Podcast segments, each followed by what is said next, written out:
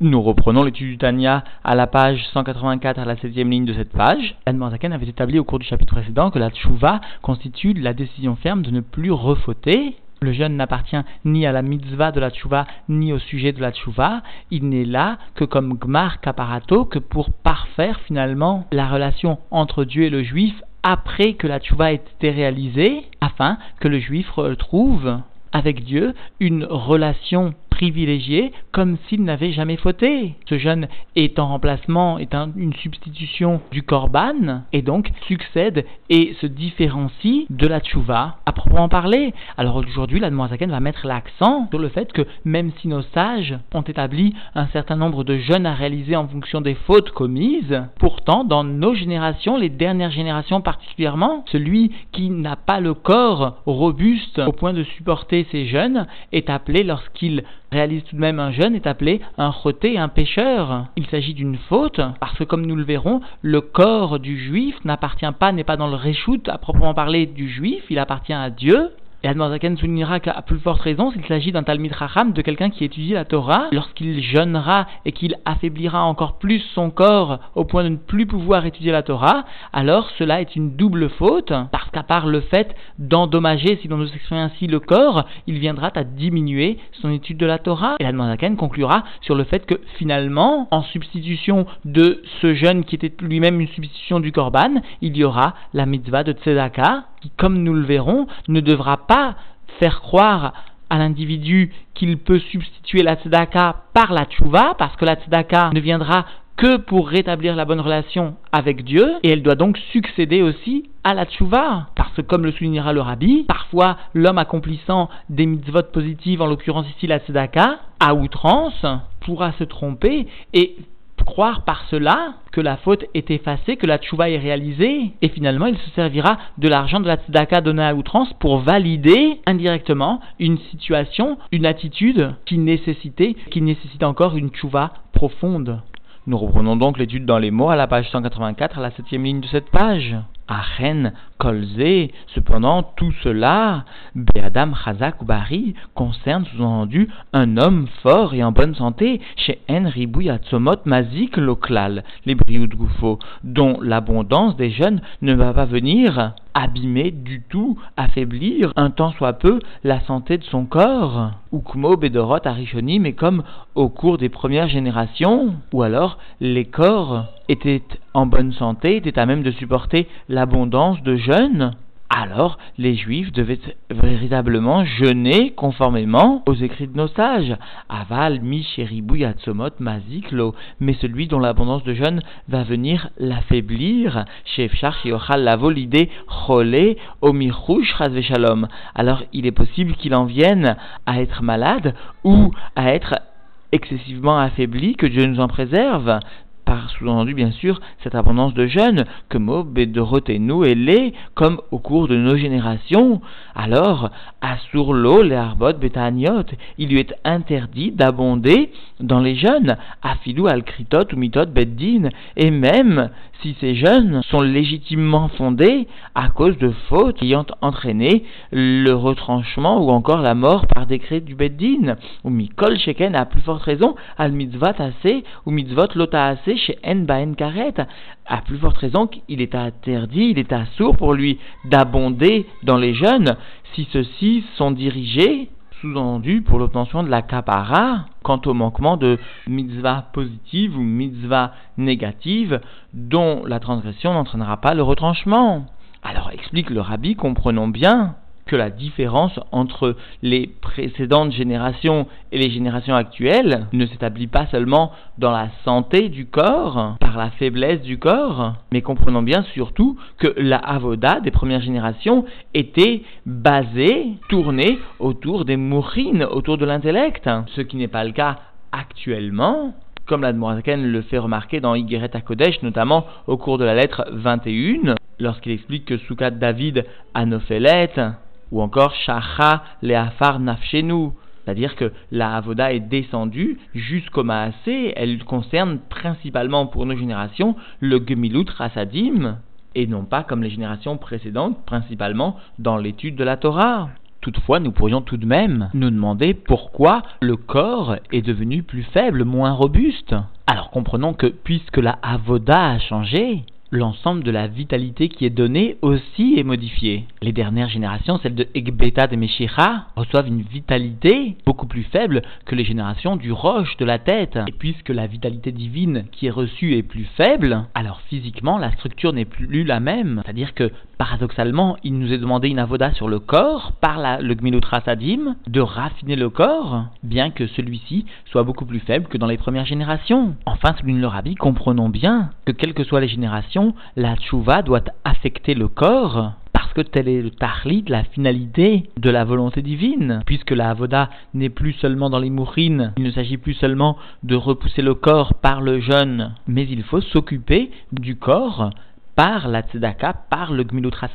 principalement, parce que, souligne le rabbi, l'enseignement de Rabbi Eleazar ben Dourdaya, qui en un instant a réalisé une chouva, une akatse à l'akatse d'une extrémité du mal où il se trouvait à l'extrémité du bien, où il s'est élevé jusqu'à ce que sa neshama s'élève et finalement se sépare du corps, cela n'a été qu'une oracha, qu'un enseignement ponctuel. Mais quoi qu'il en soit, souligne le rabbi, l'âme de Rabbi Lazar ben Dourdaya a dû redescendre jusqu'à ce que sa tchouva soit habillée au sein de la matière, au sein du corps. D'ailleurs, il existe une histoire de l'Admorazaken avec justement le Gilgul de Rabbi Lazar ben Dordaya. Et donc, nous reprenons l'étude dans les mots. Donc, l'individu ne doit pas jeûner, à plus forte raison s'il s'agit d'une faute n'entraînant pas le karet. Et là, Kefi Yeshaer ben Afsho, chez Bevadaï, Loyazik, Loklal, il ne fera sous-entendu seulement ce qu'il aura mesuré mot à mot dans son âme et qui de façon certaine ne viendra pas sous-entendu endommager du tout son corps qui a filou bedorot arishonim, parce que même dans les premières générations, biyeme tanaïm va à l'époque donc des tanaïm ou des amoraïm, loayumit anim bek gavna, il ne jeûnait pas ou il ne jeûnait de cette façon, conformément à ce que la Zaken a expliqué précédemment au cours du jour dernier, et là, Brihim, des Matsu, les Tsaoure, Nafshayu, seulement ce qui était en bonne santé, sous-entendu ce qui était robuste et qui ainsi pouvaient affliger mot à mot leur âme. Ou des lomatil et tsaouré nafché, celui qui ne pouvait pas affliger son âme, celui qui ne pouvait pas jeûner, qui n'avait pas la force de jeûner, ou mit ané, qui tout de même jeûnait, nikra chote begmara perekama, est appelé un fauteur. Cela dans la Gemara, le premier chapitre des Ta'anit, de la Gemara Ta'anit. Va filumit ané à la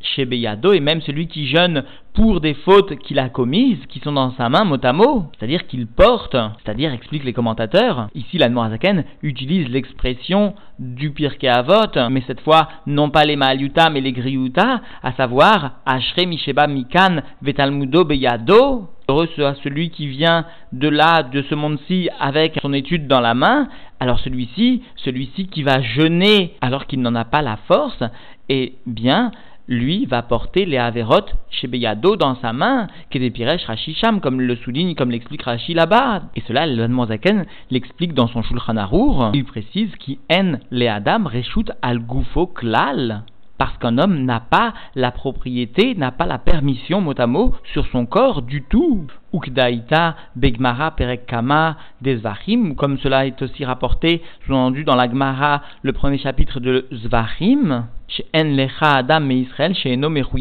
assez verroulé, il n'existe pas un homme au sein du peuple juif qui ne soit pas rendu coupable d'une transgression de mitzvah positive, etc. C'est-à-dire d'un manquement d'une mitzvah positive. Et pourtant, sous-entendu, s'il n'a pas la force de jeûner, il ne le fera pas. Ou Mikol Sheken, Mishéou, Baal Torah, et à plus forte raison, celui qui est un maître, sous-entendu, de la Torah, celui qui apprend la Torah, et s'il jeûne alors qu'il n'en a pas la force, alors chez Choté, il est un pécheur, Venenash, Vekiflaim, et il sera donc puni doublement. Ki Mahamat Halishut Ataanit, Lo Yochal la Sokba, parce que à cause de la faiblesse, imposée par le jeune, entraîné par le jeune, sous-entendu, alors il ne pourra pas s'occuper de la Torah comme il lui conviendrait de faire.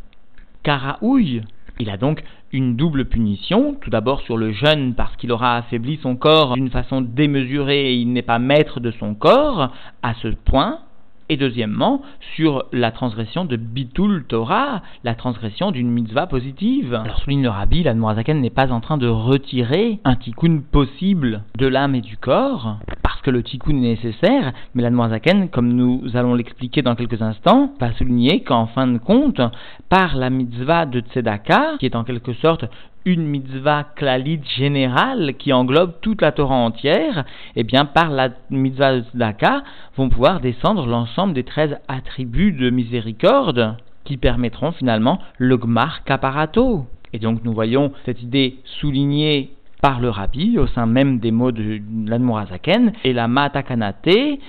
Alors comment va faire l'individu pour réparer totalement sa faute, c'est-à-dire pour rétablir une relation idéale entre Dieu et lui? C'est ce qu'on appelle le gmar kaparato, dirtive, comme cela est donc rapporté dans Daniel, vechataecha betzdaka prok. Ta faute par la tzedaka, efface-la. Et cela sous-entendu, bien sûr, en remplacement du jeûne.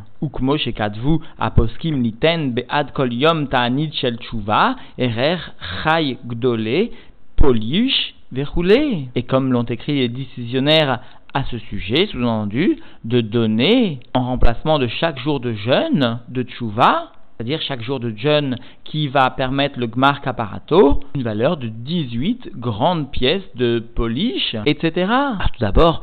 soulignons bien cette expression utilisée ici par la Noazaken, Ta'anit shel tshuva, un jeûne de tshuva. C'est-à-dire que le rabbi explique qu'ici la Noazaken a voulu souligner que seulement un jeûne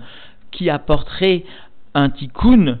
pour la fin de la tshuva peut être remplacé par l'argent de la tzedaka, mais si l'individu avait l'intention de remplacer un Ta'anit Shel Neder, un jeûne lié avec un vœu, alors il aurait été obligé d'accomplir son vœu. Mais là, en ce qui concerne le sujet de la tchouva, du gmar kabarato, l'argent de la tzedaka est à même de remplacer la réalisation du jeûne. Enfin, comprenons que l'expression de chai polish est tiré indirectement du Shulchan Aruch, du Magen Avraham, et de nombreuses explications viennent souligner la façon dont les sages sont arrivés à fixer une telle valeur, une telle somme, et à utiliser de tels noms. Et nous concluons dans les mots Ve'achir Yosif Lefi Ashro, verroulé, et le riche rajoutera selon sa richesse, etc. Shekatav à Magan Avraham, il chotanit, comme le rapporte, comme l'écrit le Magan Avraham, au sein la de Ta'anit. Et donc, en définitive, le jeûne qui lui-même est une substitution du Korban pour les générations d'après le Korban Bet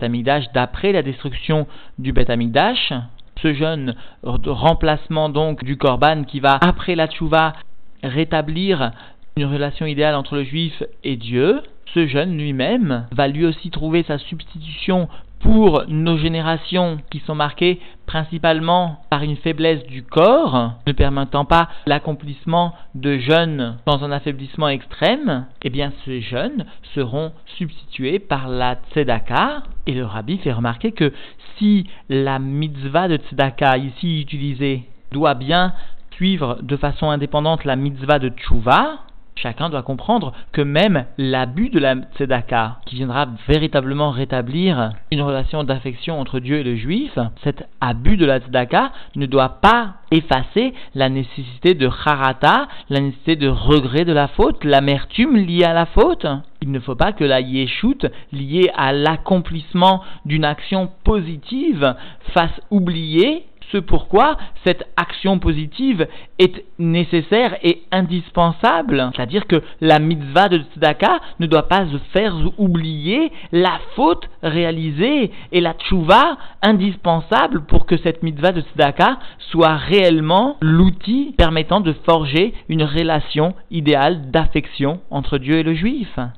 Parce que sinon, la tzedaka elle-même viendrait nuire, Dieu nous en préserve, à l'accomplissement de la mitzvah de tchouva parfaitement. C'est-à-dire que la mitzvah de tzedaka ne doit pas servir aux juifs à se rétablir à ses propres yeux. Elle doit servir aux juifs à être rétablis aux yeux de Dieu. C'est-à-dire que chacun doit être suffisamment honnête pour réaliser une tchouva complètement. Puis dans un second temps, chacun devra donner la tzedaka afin d'éveiller l'amour de Dieu pour lui-même, comme cela a été avant la réalisation de toute faute. Enfin, quoi qu'il en soit, il est inutile de rappeler combien de Mamarim, combien de Sichot, combien de Mahamaré Chazal, de Midrashim soulignent que la tzedaka, la mitzvah tzedaka, constitue, quoi qu'il en soit, une segula nifla qui précipite la Géoula, la délivrance.